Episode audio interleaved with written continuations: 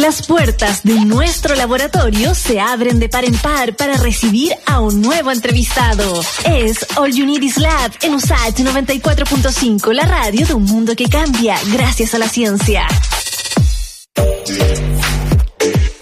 Bueno, lo comentábamos al principio del programa. Tras una primera semana de vacunación para mujeres embarazadas que fue destacada por el Colegio de Matronas, estos días va a seguir siendo el turno de aquellas con al menos 16 semanas de edad gestacional y con comorbilidades. Para aclarar un montón de dudas sobre este tema que pueden tener quienes nos escuchan o familiares de quienes nos escuchan, vamos a conversar con Mónica Acevedo. Ella es matrónoga, perdón, matrona, también viróloga y académica de la Facultad de Medicina de la Universidad de Chile. Mónica, ¿cómo estás? Hola Mónica, bienvenida. Muy bien. Hola, hola, muchas gracias. Para mí un orgullo estar aquí, yo soy usachina de corazón. Ah, Espectacular. mira. Bienvenida entonces. Por el doctorado mi en, microbiología. Mi doctorado Sí. Y, de, y de obstetricia, también estoy en USACH Ah, y el Usach. doctorado. Oye, Mónica, te quería consultar eh, algo que ya ha sido, la verdad, aclarado por, por varias eh, matronas, ginecólogas, respecto a las contraindicaciones, que se ha dicho ya que no hay ninguna edad de la madre que sea contraindicación, pero yo creo que nunca está de más saber tu posición respecto de esto. Existen contraindicaciones, acá estamos hablando de dos vacunas, coronavirus e influenza. Eh, o sea, influenza, yo creo que está todo dicho de hace mucho tiempo. Sí. Influenza, hoy día, las embarazadas, ¿cierto?, son un grupo prioritario para la vacunación contra la influenza. Y coronavirus eh, es una, son vacunas, ¿cierto?, todas nuevas. Eh, han habido eh, distintos hallazgos, ¿cierto? Eh, a medida que va pasando el tiempo y se va conociendo más la vacuna, en un inicio se dijo que en realidad no era recomendable vacunar embarazadas, pero ahora han salido estudios que son con bastante población, sobre todo en Estados Unidos, que hablan de la seguridad y la efectividad que tiene la vacuna y, y cierto que es importante la vacunación, sobre todo en, en aquellas pacientes embarazadas que tienen comorbilidades que se pueden agravar mucho su cuadro de COVID-19. Por lo tanto, la vacunación, sobre todo en ese grupo, es bastante importante y no hay contraindicaciones. Mónica. Eh, hoy día, digamos, los estudios. Sí, perdón. Sí, mira, eh, también tomando la pregunta que hace Iván, yo también eh, quiero profundizar un poco de otra forma, quizás con algunos de los temores que se pueden percibir. Eh, ¿Es posible que el virus, por ejemplo, eh, a- eh, cruce la placenta y pueda afectar al bebé? Estamos hablando de una mujer Mm. gestante. Eh, es una de las preguntas que por lo menos yo he observado en gran cantidad en redes sociales y quizás también atacando un poco los mitos y las consultas frecuentes, sería bueno empezar ahí a, a despejar un poco esas dudas. O sea, una mujer embarazada que presenta una infección por coronavirus se piensa, pero que es raro que pueda haber transmisión placentaria, pero es muy raro. Eh, existe muy poca, digamos, eh, muy poca bibliografía al respecto y se, se piensa que puede existir, que es probable que pueda existir, pero que es muy raro. El problema es el, más bien el cuadro clínico de la madre que puede afectar el curso del embarazo. Eh, el- digamos que si se agrava por una infección por coronavirus va a tener más probabilidad de ingresar a la UCI, de tener ventilación mecánica y eso en forma indirecta va a afectar el desarrollo del embarazo o va a, a conllevar un parto prematuro, por ejemplo, y eso sí puede afectar, ¿cierto?, al, al recién nacido. Y del mismo Una vez que nazca. y del mismo modo durante el periodo de lactancia, por ejemplo, eh, ¿hay alguna evidencia que confirme o descarte de plano el traspaso, por ejemplo, a través de la leche materna?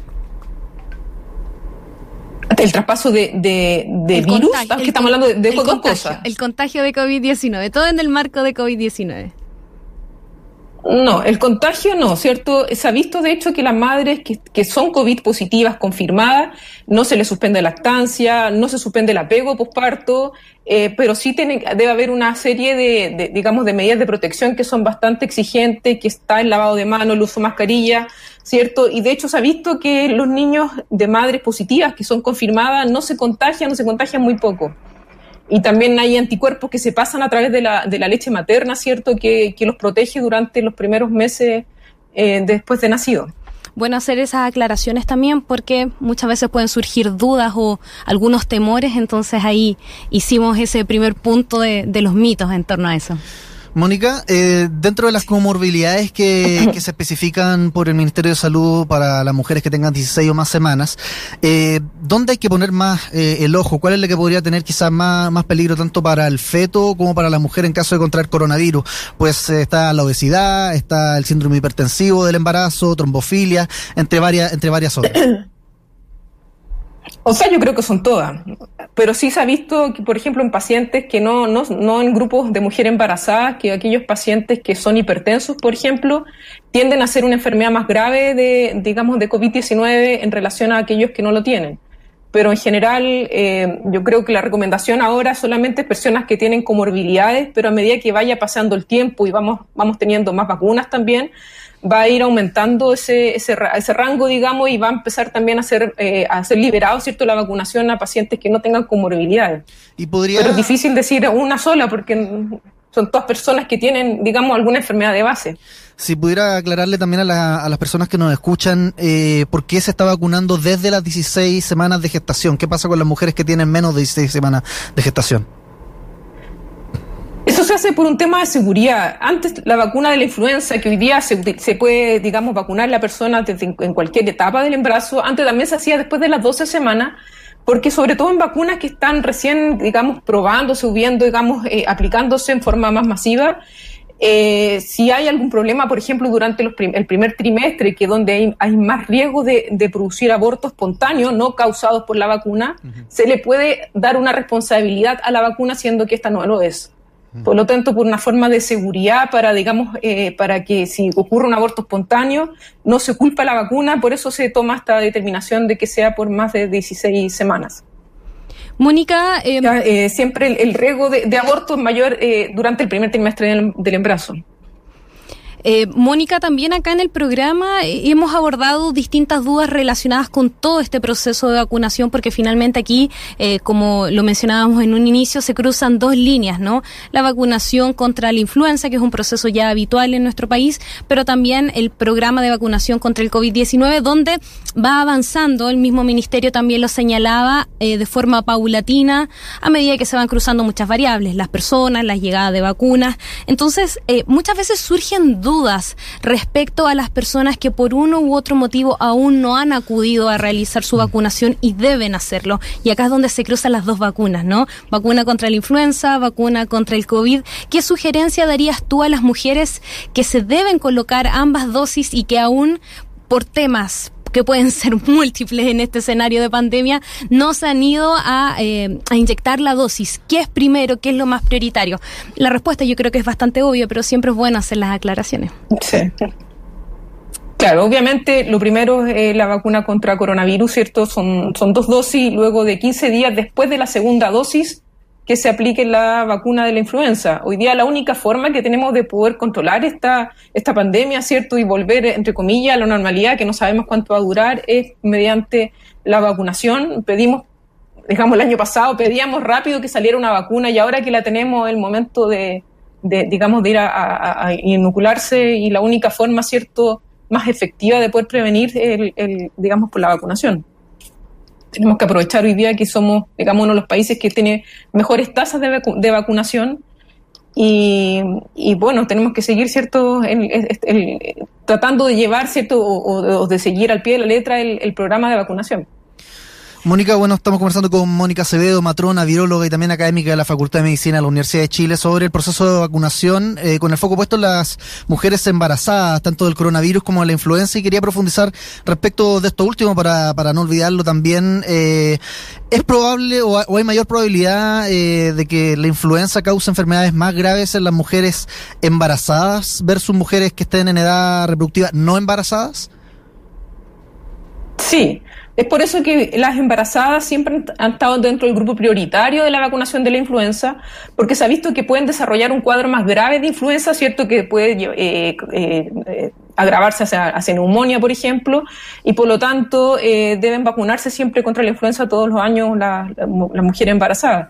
Eso también se ha visto con otras infecciones virales, ¿cierto? El, el embarazo de por sí produce una alteración del sistema inmune, una alteración fisiológica del sistema inmune que conlleva a que las mujeres embarazadas puedan tener un, eh, cuadros más graves de ciertas infecciones, sobre todo virales. Mónica, y en relación con COVID-19 y el entorno que rodea a la mujer embarazada, eh, muchas veces acá en Chile tenemos familias de distintas edades, ¿no? La mamá, el papá, los abuelos, niños más pequeños, adolescentes. ¿Qué recomendaciones se han dado en torno a la familia que rodea a la mujer embarazada? ¿Se sugiere que también se vacunen si la mujer, por ejemplo, presenta comorbilidades? ¿Cuál sería ahí la orientación que tú les podrías dar? Claro, o sea, entre más, más personas de la familia estén vacunadas, obviamente va a haber una, más, una mayor protección eh, del, hacia, hacia la mujer embarazada. Por otra parte, también está la otra medida. O sea, aquí, por ejemplo, las vacunas no están para los niños aún, ¿cierto? No están autorizadas para niños ni tampoco para adolescentes menores de 16. Por lo tanto, también están las medidas de protección generales, que son el distanciamiento, ¿cierto? El uso de mascarilla, no salir mucho, no exponerse mucho. Eh, pero la idea, claro, es proteger a la, embarazada y también al futuro recién nacido en frente a una posible infección. Eh, Mónica, eh, eh, nadie te preguntó al principio, pero, respecto de si es que podía eventualmente el, bebé, el feto, resultar enfermo producto de una infección con, con, coronavirus, pero también la vacuna, el, el, el feto adquiere inmunidad contra enfermedades a través de la mujer que es vacunada. Sí, se ha visto que las mujeres embarazadas pueden traspasar anticuerpos. Hay un tipo de anticuerpo que es el IgG, que puede traspasar la barrera placentaria y proteger al recién nacido una vez que nace, ¿cierto? Por alguna cantidad de meses, que no mucho tampoco, son alrededor de entre 3 a 6 meses. Pero después también está el traspaso de anticuerpo a través de la lactancia y por eso es tan importante siempre, ¿cierto?, la lactancia materna eh, pero sobre todo en tiempos ciertos de, pandemia, eh, mantener la, lactancia por el mayor tiempo posible, porque también hay transmisión pasiva de, anticuerpos del tipo IgA, que otro tipo de anticuerpos que van a proteger al, recién nacido en sus primeros meses de vida. ¿Y no puede explicar ahí, Mónica, la diferencia entre los anticuerpos, los IgG y hay otros que también son los IgM, respecto de, para hablar de inmunología, digamos, eh, antes del, del embarazo, el momento perinatal, que se le llama? Claro, es que los anticuerpos, el IgM y el IgG se producen a distintos tiempos post-infección. El IgM se produce eh, eh, inmediatamente después de la infección, pero dura menos tiempo. Por ejemplo, en, la infección por coronavirus llega a un pico el día 7 y después baja ya a las dos, casi a las dos semanas de, de iniciados los síntomas, ya casi desaparece el anticuerpo IgM. En cambio, el IgG dura mucho más en el tiempo, o sea, al principio no se sabía cuánto, pero se ha visto ahora que cada vez dura a medida que, digamos, van avanzando los estudios, se va viendo que va durando más en el tiempo. Eh, así los IgG pueden durar varios meses, seis, ocho meses, se ha visto, mm. y probablemente esto va a ir en aumento a medida que se vayan, digamos, pasando la pandemia y el tiempo. Claro, Mónica, y finalmente ya para finalizar nuestra entrevista, reiterar el llamado, ¿no? A las mujeres que están embarazadas, que cumplen con la descripción que hemos señalado durante toda esta entrevista, a cuidarse, pero tampoco a no creer que solo con la vacuna basta, ¿no? Lavar, lavar manos, distanciamiento social, mascarilla y cuidar también todo el entorno familiar, porque finalmente aquí lo que sí ha demostrado la pandemia es que estamos todos conectados. Sí. Así, ojo que también la vacuna que está autorizada hoy día en Chile para eh, usarse embarazadas es solamente la vacuna Pfizer. Aún no hay datos con la vacuna Sinovac y yo no, digamos, no tengo ninguna duda que en, unas semanas más probablemente también va a, poder ser, va a poder inocularse la vacuna Sinovac, pero hoy día la única vacuna que está autorizada para embarazadas es la Pfizer. son vacunas que tienen una gran efectividad y, como tú dices, aunque uno esté inmunizado, no, no puedes dejar de cuidarte con las medidas generales, lavado de manos, eh, tratar de no exponerte mucho, la mascarilla, el, distanciamiento, ¿cierto? Lo que ya mucho todos sabemos. Pero que nunca es malo recordarla también. Sí, así es. Importante la precisión entonces que nos hace Mónica Cededo, matrona, viróloga y académica de la Facultad de Medicina de la Universidad de Chile, hablando sobre la vacunación tanto de la influencia como contra el coronavirus para embarazadas acá en Chile. Muchas gracias, Mónica, por tu conversación con All Isla de Radio Sachi Santiago Televisión. Gracias, Mónica. Muchas gracias por invitarme. Gracias. Chao.